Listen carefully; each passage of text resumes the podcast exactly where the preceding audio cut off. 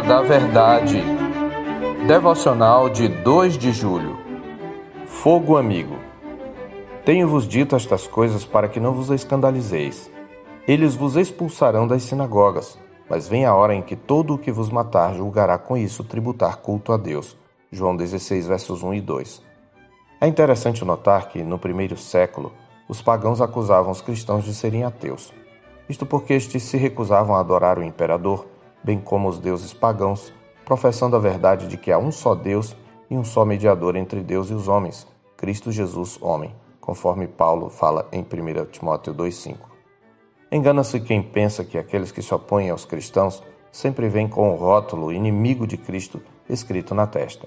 Pelo contrário, são muitos os que se opõem à igreja em nome de um falso Cristo, ao mesmo tempo em que acusam genuínos cristãos de anticristianismo. Este é mais ou menos o alerta de Nosso Senhor no texto da nossa meditação. Por isso, precisamos nos manter atentos ao fato de que a principal e pior oposição ao genuíno Evangelho virá de dentro das fileiras da igreja visível. É isto que chamamos aqui, ironicamente, de fogo amigo. Na verdade, se examinarmos com atenção as Escrituras, veremos que isto sempre foi assim. Lembremos-nos, por exemplo, da rebelião de Corá, Datã e Abirão, narrada em Números capítulo 16. Liderando 250 homens, eles se revoltaram contra aqueles que Deus havia escolhido e acreditado como mediadores da aliança, a saber, Moisés e Arão. Mas falavam como se estivessem defendendo o Senhor, como está escrito, e se ajuntaram contra Moisés e contra Arão e lhes disseram: Basta, pois que toda a congregação é santa, cada um deles é santo, e o Senhor está no meio deles. Por que, pois, vos exaltais sobre a congregação do Senhor?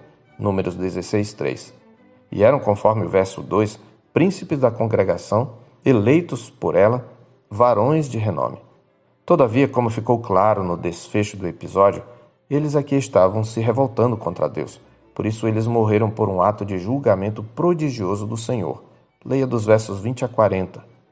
Deus fez a terra abrir sua boca e engolir vivos os três líderes da revolta com sua respectiva família, conforme os versos 31 a 34 além de fazer descer fogo do céu e consumir os 250, conforme verso 35. Ainda assim, contaminados pelos rebeldes, no dia seguinte toda a congregação dos filhos de Israel murmurou contra Moisés e contra Arão, dizendo: Vós matastes o povo do Senhor.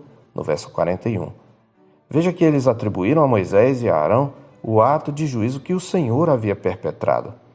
Veja que é possível alguém falar em nome do Senhor como se defendesse sua honra e procurasse o bem-estar do seu povo, mas, ao contrário, está se revoltando contra o Senhor e contra o seu povo. Não nos deve passar despercebido que o diabo sempre usou a palavra de Deus, depois de adulterá-la, para levantar oposição contra aqueles que eram fiéis a Deus, a exemplo do próprio Jesus, tanto na tentação, no deserto, ao falar diretamente, como quando falava na boca dos fariseus, que citavam erradamente a lei para apanhar Jesus em alguma falta. E não é que todos aqueles que se levantam contra o genuíno cristianismo o façam de maneira consciente. Alguns efetivamente se opõem a Deus de maneira explícita e perseguem a sua igreja assumindo uma postura declaradamente anticristã. Outros, no entanto, pensam sinceramente estar prestando culto a Deus enquanto o negam por suas obras. Lembremos-nos que Paulo, antes de conhecer a Cristo, era um homem destacado por seu zelo religioso como ele mesmo testemunha aos judeus em Atos 22, 3. Entretanto, antes de conhecer o verdadeiro Evangelho, seu zelo por Deus sem entendimento o levou a perseguir Cristo e o seu povo. Sinceridade não é tudo. A advertência de Jesus objetiva evitar que tropecemos nele, como ele afirma no verso 1: Tenho-vos dito estas coisas para que não vos escandalizeis. Escandalizar-se é um equivalente de tropeçar. Vem a hora em que todo o que vos matar julgará com isso tributar culto a Deus. O alerta de Jesus ressoa através dos séculos e demanda de nós pelo menos três atitudes. Em primeiro lugar, devemos nos perguntar se o nosso cristianismo é verdadeiro, conforme nos recomenda a Escritura em 2 Coríntios 13, 5. Examinai-vos a vós mesmos se realmente estáis na fé, provai-vos a vós mesmos. Ou não reconheceis que Jesus Cristo está em vós? Se não é que já estáis reprovados. Devemos submeter nosso coração ao escrutínio das Escrituras, pois, como está escrito, a palavra de Deus é viva e eficaz e mais cortante do que qualquer espada de dois gumes, e penetra até o ponto de dividir alma e espírito, juntas e medulas, e é apta para discernir os pensamentos e propósitos do coração, como está escrito em Hebreus 4,12. Em segundo lugar, devemos aprender a julgar todas as coisas à luz das Escrituras, reter o que é bom e abster-nos de toda forma de mal, conforme está escrito em 1 Tessalonicenses 5, 21 e 22. Isto significa não ter sempre por aprovado o que alguém fala em nome de Cristo tão somente por causa da sua fama, reputação, embora esta seja importante, ou sucesso diante do público.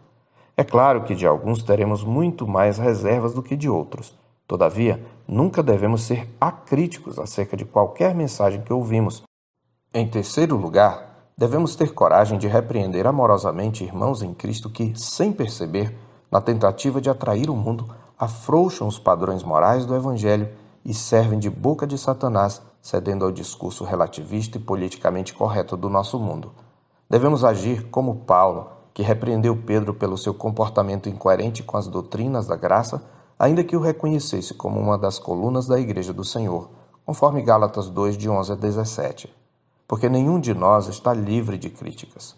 Por último, devemos aplicar o princípio que nos ensina o Senhor em Mateus 7, de 1 a 5, de tirar a trave primeiro do nosso olho antes de tirar o argueiro do olho do irmão, o que significa estarmos dispostos também a sermos repreendidos e corrigidos, pois, a menos que a graça nos guarde de tropeço, qualquer um de nós tem potencial para se tornar instrumento de Satanás para introduzir o erro na Igreja de Deus e se tornar um perseguidor de Cristo. Eu sou o pastor Marcos Augusto, pastor da Terceira Igreja Presbiteriana de Boa Vista, em Roraima. Tenha um bom dia na paz do Senhor Jesus.